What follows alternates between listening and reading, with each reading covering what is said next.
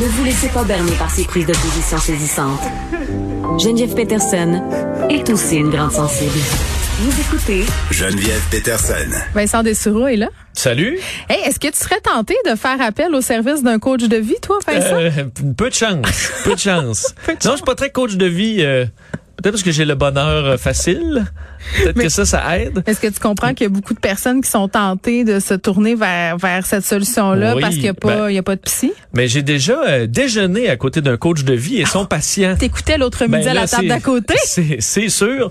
Et euh, ma foi, j'ai c'est sûr que c'était pas un, je pense pas que c'était un coach de vie de disons de, de, le- qui, a- qui été le finissant numéro un de sa classe là. Il n'y a pas de classe ah, de c'est coach de vie. hein. C'est hein, l'école de la vie, C'est Vincent. ça, c'est l'école de la vie. À l'école de la vie, il y a peut-être pas, il était fini à 60. Il.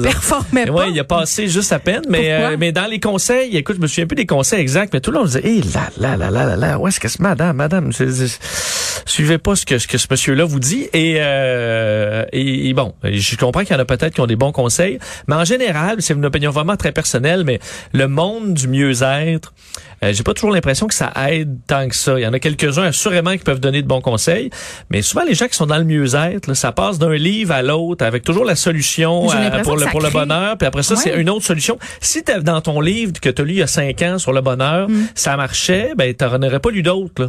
Ben, il y a un, un- un documentaire très, très euh, intéressant qui s'appelle Bonheur Inc., qui était passé à Télé-Québec il y a quelques années, justement, sur cette industrie de, du bonheur-là. Je pense que c'est Marc-Claude Élie Morin qui, qui l'avait fait, ce documentaire-là. Très, très intéressant. Justement, interviewait des coachs de vie qui font leur pain puis leur barre, justement, en donnant des formations, se promenant un peu partout. Puis il y a du monde qui réussissent très bien là-dedans.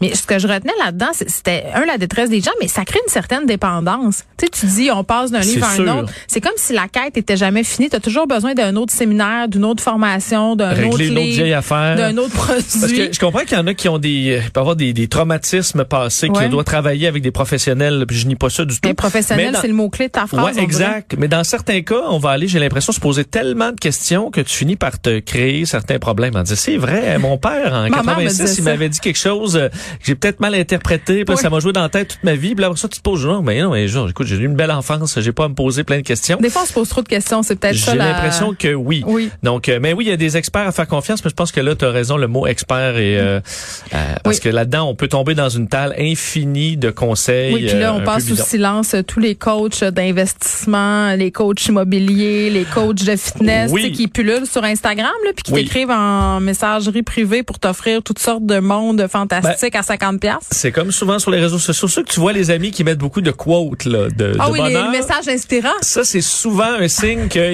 c'est eux qui ont besoin que, tu, puisses à, Ou que de, à souper. Là. ou ils viennent de divorcer. Ou ils viennent de divorcer. Mais souvent là, que souvent, je pense que qu'ils essaient de se convaincre un peu eux-mêmes de ça. Oui. Donc, euh, c'est peut-être un signe de dire, ben, appelez-les, là, Prenez- prenez de- de- des nouvelles des gens qui écrivent des quotes inspirantes, parce que souvent, Mm. c'est qu'ils ont besoin de peut-être d'être écoutés. Tu sais, des fois, on devrait peut-être davantage investir dans un bon souper avec des amis puis une bouteille de vin que dans un ça coach fait de des vie. miracles. Je pense que oui. Absolument. Ou une marche en forêt aussi. Oui, tu voulais me parler euh, de ce gros dossier dans The Garden, des anti-vaccins euh, qui ont toutes sortes de choses à dire lorsqu'ils se ramassent à l'hôpital. On avait vu des, des anti-vaccins qui disaient euh, vaccinez-moi, puis il était trop Ouais, ouais, à la, sur leur lit de mort. C'est Ouais. un dossier qui est assez, euh, que j'ai trouvé très intéressant dans The Guardian ce matin. C'est d'ailleurs leur article le plus partagé, le plus lu euh, ce matin sur euh, les, euh, les, les, on peut pas toujours dire anti-vaccin. Des fois, il y a certains qui sont tout simplement hésitants, là, qui sont pas fait vacciner parce qu'ils attendent. Euh, bon, l'histoire classique, là, on euh, vaccin, ah, mais on veut attendre de voir. Euh, mais ils ont fait une espèce de résumé de plein d'histoires euh, au Royaume-Uni de gens qui, sur- souvent sur leur lit de mort, là, à bout de souffle, euh, ben, passent à travers tous les regrets, disent, OK, ben, ma famille, moi, j'ai 42 ans, je suis en forme, je pensais que le vaccin, c'était pas pour moi, euh, que c'était un vaccin expérimental et compagnie. Puis là, je me rends compte que hein. je verrai plus ma famille, je verrai plus mes enfants, je suis intubé, puis je sortirai jamais d'ici. Et les histoires sont assez intenses. Il y en a certaines qui ont été médiatisées au Royaume-Uni. Je sais pas si tu connais le groupe Capella. Non, pas Moi, je le tout. connaissais pas, mais Marcus Burks, le chanteur, euh, est, euh, est décédé. Lui, c'était pas, euh, c'est pas un grand anti-vaccin, mais quelqu'un qui dit bon, moi, on me dira pas quoi faire, puis je suis en santé et compagnie. Euh, et euh, il est lui euh, sur sur son lit d'hôpital, il a fait une entrevue à la BBC tout essoufflé là, en disant aux gens euh, qu'on ben, qui avaient été bernés par ces histoires-là anti-vaccins, que les gens devaient aller se faire vacciner et que s'ils sortaient de l'hôpital, euh, ça allait être son message à qui veut bien l'entendre d'aller se faire vacciner. Malheureusement, il n'a jamais eu le temps de faire ça parce qu'il est effectivement décédé euh, dans le milieu hospitalier. Et un des, euh, un des bon, une des histoires qui m'a le plus frappé, c'est une histoire qu'on connaît déjà, celle de Phil Valentine, un animateur de droite aux États-Unis qui était vraiment lui anti-vaccin. Mais c'est qu'il y a eu des, des certains détails qui ont suivi le décès de ce médecin, de ce, cet animateur-là.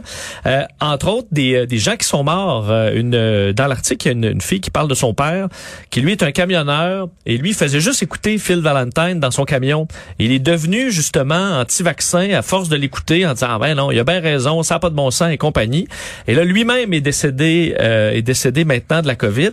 Et son, le frère à Phil Valentine, qui a eu d'ailleurs le mandat de son frère avant de mourir de d'essayer de réparer les pots de faire un discours pro-vaccin maintenant. Donc j'essaie un peu de sauver les meubles de, ce que mon frère a fait. Et il y a une phrase qui m'a quand même euh, qui, qui m'a quand même frappé dans l'article, c'est euh, euh, bon, on dit il est mort, je vais vous le traduire là. Phil a passé ses derniers jours consumé par la terreur des dommages qu'il a causés et qu'il ne pourra jamais effacer. Il est mort plein de regrets. Euh, il got it wrong. Là. Il a, il, bon, il a pris ça du, dans le mauvais sens hmm. et euh, il aurait dû se faire vacciner. C'est pour ça que maintenant j'essaie de limiter les dommages. C'est son frère maintenant qui est en mission pro-vaccin pour essayer d'effacer un peu les, euh, les erreurs de son frère. Ça m'amène à, me poser euh, des questions. Là, tu donnes cet exemple de, de Phil Valentine. C'est épouvantable. Il y a des gens qui sont décédés de la désinformation puis de la propagande qui était faite par, par cet homme-là. Tu sais, ici, on a des exemples très, très concrets, là, que ce soit des animateurs, des personnalités publiques, euh, des politiciens qui ont des discours anti-vax. Est-ce qu'à un moment donné, puis je spécule, mais ça nous amène à, nous poser des questions, c'est-à-dire des gens qui décéderaient d'avoir d'avoir été endoctrinés par ce monde-là. Est-ce qu'il y a des accusations qui pourraient être portées plus tard? sais, je veux dire, parce qu'à un moment donné, si tes paroles ont cet impact-là, qu'il y a des gens qui meurent, est-ce que tu es responsable? si tu dis volontairement des faussetés pour faire euh, faire jaser, par exemple, ce que certains font euh, probablement. Euh, oui, c'est une, une très bonne question. C'est une responsabilité, là. Elle est grande, cette responsabilité-là, quand tu t'adresses à un grand nombre de personnes et que ta, ta parole a un pouvoir. Et euh, un des, euh, des éléments moi, que j'avais bon, pas entendu nécessairement, qui est dans l'article d'experts en neurosciences, là, à l'University College de Londres, qui disent que certaines personnes l'ont un peu plus que d'autres le, biais positif. C'est-à-dire qu'admettons, tu dis à une, une, femme, de, l'exemple que tu donnes, c'est une femme de 60 ans, qui se fait dire, ah, mais les, euh, les femmes ont moins de chances de mourir de la COVID que, les hommes. Ça. Mais ben là, j'ai moins de chance. Et si tu leur dis, ah, mais les plus, les 60 ans et plus sont plus à risque, ben, tu vas avoir ton cerveau va uniquement retenir la les, données qui sont plus positives, donc euh, plus, plus positives, comme dans ce cas-là, je suis une femme, donc j'ai moins de chance, mais pas l'âge. Et qu'au fil de ça, à chaque fois que tu vois un élément qui est plus positif ou que quelqu'un, même une mauvaise parution scientifique, une, une étude bidon, ben, qui donne ce que tu veux, tu vas retenir ça toujours plus que ce qui fait pas ton affaire. Pourquoi les jeunes euh, se faisaient moins vacciner à une certaine époque? L'hypothèse a été émise selon laquelle c'est parce qu'on a tellement vendu la COVID comme étant une maladie dure départ qu'on se sentait un peu invincible. Que ça reste collé. Et ça, on dit à la base, le biais optimiste, c'est le cerveau qui se protège. C'est pour ça qu'on n'est pas tout le temps en train de dire, je vais mourir, je vais mourir, puis il va arriver que... Sauf quand t'es moi, puis t'es hypochondriaque, c'est ça. Mais on va plutôt penser à dire, on va aller en voyage, on va c'est pour nous protéger un peu de, les, des horreurs de la vie. Là. Mais pour certains, c'est comme un peu trop fort. Et on va juste prendre les éléments positifs et éviter euh, de, de voir la réalité en face. Donc, c'est un dossier très, très... Euh, Mais touchant. Ouais, très touchant parce qu'il y a des histoires de familles euh, qui, qui s'accumulent et dans certains cas, euh, on les voit pas beaucoup ces histoires-là parce que les familles de d'anti-vaccins vivent souvent leur deuil en privé.